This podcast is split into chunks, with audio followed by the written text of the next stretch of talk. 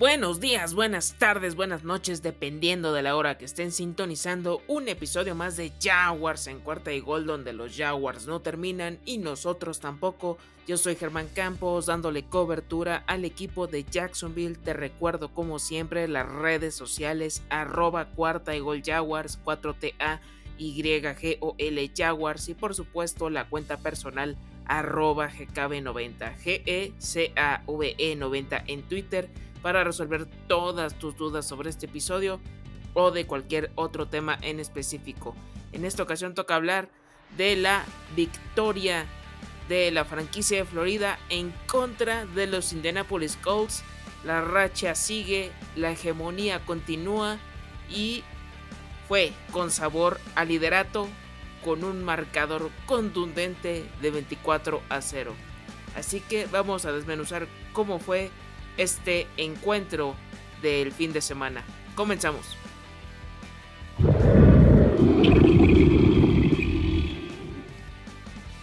Pues vamos a empezar a hablar de los jugadores inactivos de cada equipo por parte de los de Doc Peterson. No estuvieron presentes más que por lesión, fue por decisión del staff de cocheo. Al wide receiver Kendrick Pryor, al safety Daniel Thomas, al running back Snoop Conner, al cornerback Montaric Brown y al outside linebacker Deshaun Dixon. Y por parte de los comandados por Frank Reich, no estuvieron disponibles el quarterback Sam Ellinger, el cornerback Dallas Flowers, el centro Wesley French, el linebacker Shaquille Leonard, el wide receiver Alec Pierce, el wide receiver Michael Pittman y el tackle Lake Tenuta. Con esto dicho, pues todo parecía que le estaba saliendo a los Jacksonville Jaguars. Eh, una tras otra, intercepción de Rayshon Jenkins por un lado, touchdown de Trevor Lawrence a Christian Kirk por el otro. También agregamos un sack de Josh Allen, una anotación de James Robinson y hasta Riley Patterson haciendo un field goal. O sea, todo les estaba saliendo bien a este conjunto. Y es que Matt Ryan, Jonathan Taylor, eh, Ashton Dolan, eh, Quentin Nelson y compañía nada más no podían pasar del medio campo en todo el partido.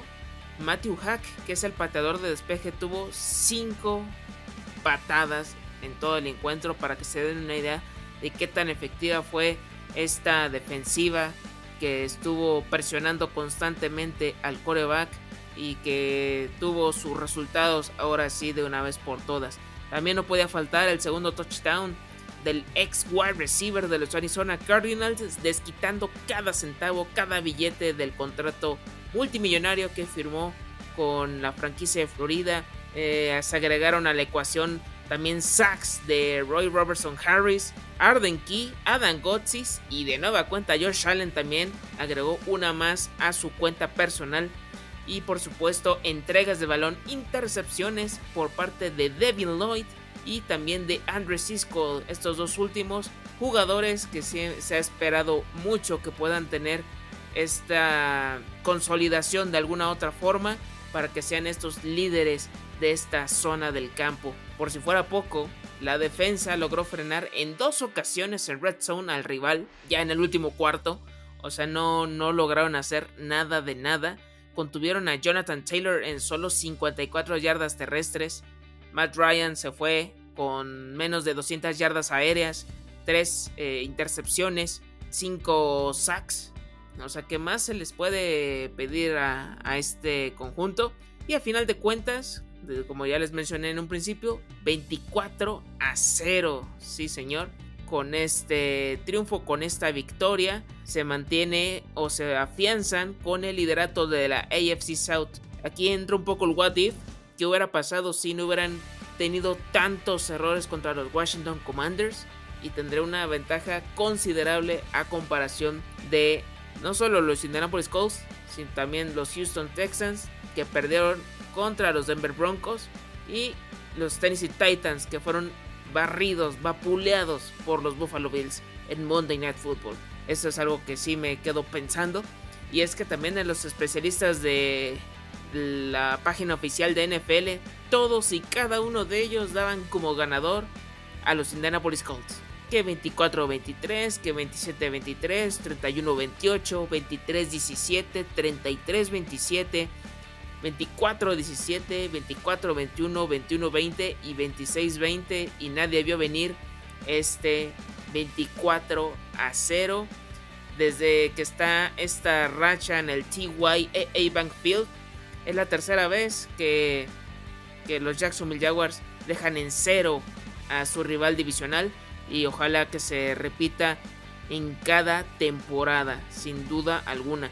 Hay que también destacar las actuaciones de, elementos como Marvin Jones, que todos los pases que le enviaban, lo vuelvo a decir, le pueden mandar volando hasta un bolillo o lo que ustedes quieran, pero él, él atrapa estos envíos. Ivan Ingram fue uno de los jugadores con más targets en este partido, siendo también ya relevante en esta posición de tight end. Eh, Say Jones sigue siendo también eh, fundamental para que pueda hacer esta combinación en el tridente de wide receivers.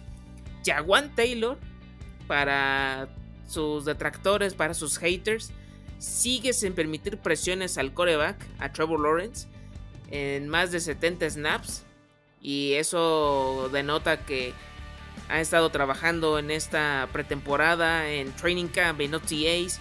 La llegada de Brandon Scherf estoy seguro que le ha ayudado muchísimo a, a explotar de alguna forma ese potencial y ojalá que mantenga este ritmo hasta el final de la campaña. Trevon Walker también, eh, a pesar de que a lo mejor no fue tan vistoso, pero también estuvo muy presente eh, en esta. En su, en su área, en su zona de, confort donde puede hacer mucho daño. Shaquille Griffin también ahora sí defendió de la mayoría de, los envíos que tuvo en su, en su espacio. Lo hizo de, de forma oportuna. Oyesado Lokun de nueva cuenta, también siendo ahí clave para que no pudieran completar algunos pases en, zona corta. Y por supuesto Tyson Campbell, que también ahora sí sigue también ganando enteros para esta zona profunda del terreno de juego. Y ya estadísticamente eh, se lograron más yardas totales, 331 contra 218, más primeras oportunidades o first downs, 21 contra 9. Creo que eso en 2021 no se puede decir tan fácil y sencillo. Y contra el rival que ustedes me digan, salvo las victorias. Pero los demás si apenas llegaban a 10 ya era un logro. Eh, más eh, conversiones de terceras oportunidades, terceros downs. 6 de 15 para un 40% de efectividad en contra de un 2 de 10 para un 20%. Más cuartos downs o cuartas oportunidades 2 de 3 contra 0 de 2. Y es que también hay que recordar en cada momento que se la jugaron en, en cuarto down. Nada más no le salían las cosas, eh, los detenían, era turnover of downs y ya no era olvidarse de poder hacer eh, un gol de campo o poder pensar en un touchdown. Y ahorita pues pudieron ejecutar de muy buena forma todas estas jugadas. Doc Peterson, esa agresividad la está mostrando de una vez por todas. Menos holdings, 3 contra 5 y esos 3 holdings ni siquiera fueron para 20 yardas. O sea, fue algo mínimo. En caso de, del rival fueron 5 para 30 yardas. O sea, no fueron tantos, pero también fueron claves en algunas series ofensivas. Y eh, más tiempo de posesión, claramente eso también eh, fue un factor importante. 38 minutos con 15 segundos contra 21 minutos y 15 segundos. Lo vuelvo a decir, los Astros se alinearon de nueva cuenta en Florida. Qué gran momento para estar vivos, referencia de los Simpson y hay que continuar con esta con esta tónica y hasta el momento de los dos partidos que llevan en, en esta temporada tiene, son el primer lugar en la NFL con ratio de turnovers o eh, entregas de balón con más 5. Están empatados en primer lugar de la NFL con 5 intercepciones. Son segundos en entregas de balón o turnovers forzados con 6.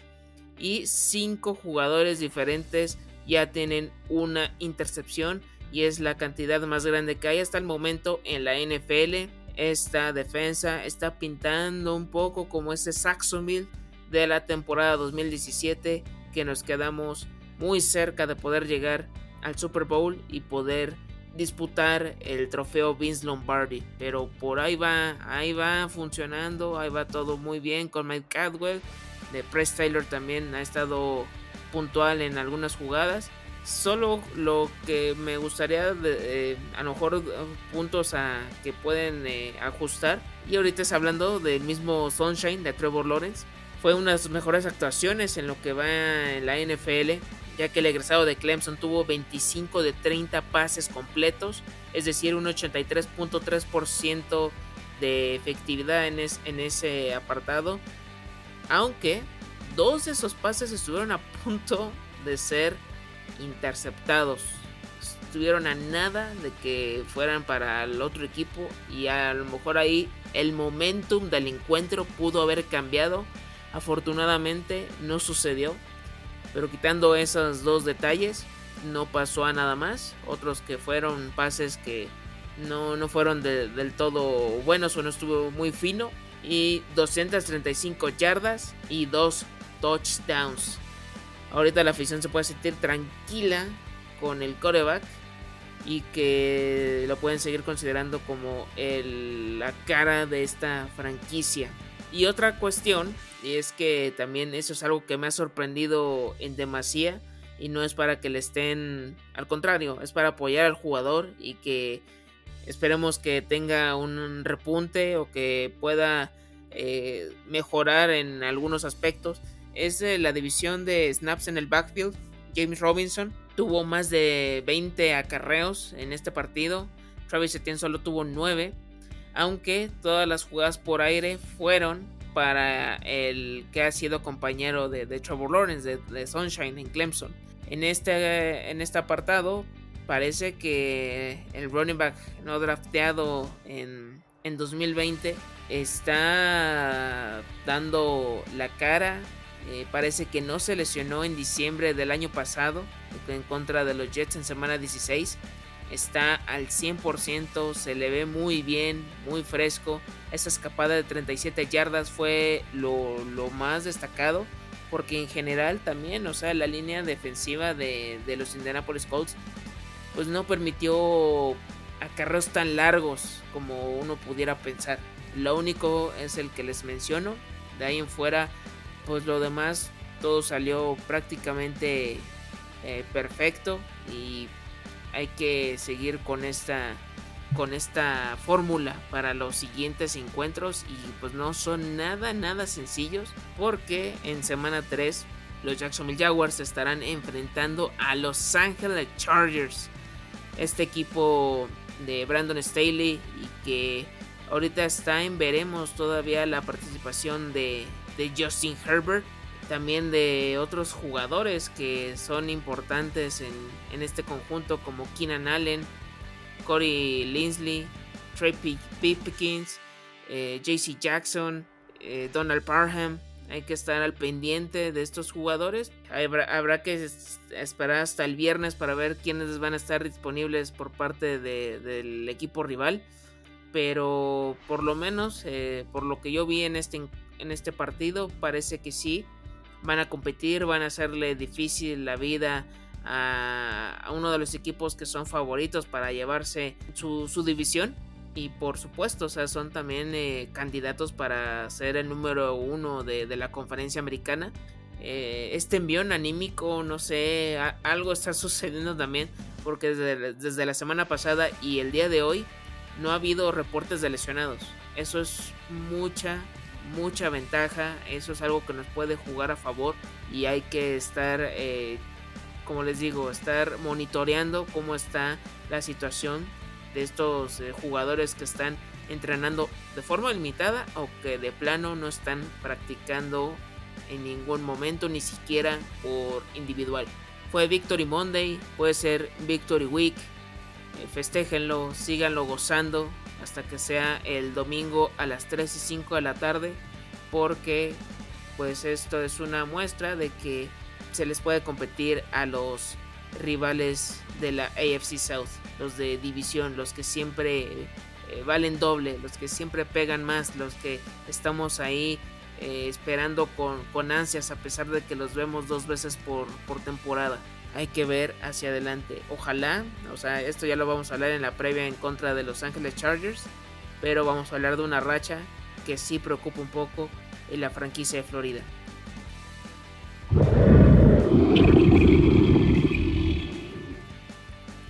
Sin más por el momento, esto fue todo por hoy. Muchas gracias por sintonizar este análisis express de el triunfo de los Jacksonville Jaguars sobre los Indianapolis Colts por 24 a 0. Les agradezco mucho que hayan estado presentes en este espacio. Les recuerdo como siempre las redes sociales arroba GKV90, G-E-C-A-V-E 90 en Twitter y por supuesto la cuenta de Jaguars en cuarta gol arroba cuarta gol Jaguars, 4TA, YGOL Jaguars, para quejas, sugerencias, lo que tú quieras. Ahí vamos a poder hablar acerca de, del equipo comandado por Doug Peterson. Y si quieres hablar también de otros deportes, con mucho gusto, ahí podemos hacerlo en la cuenta personal.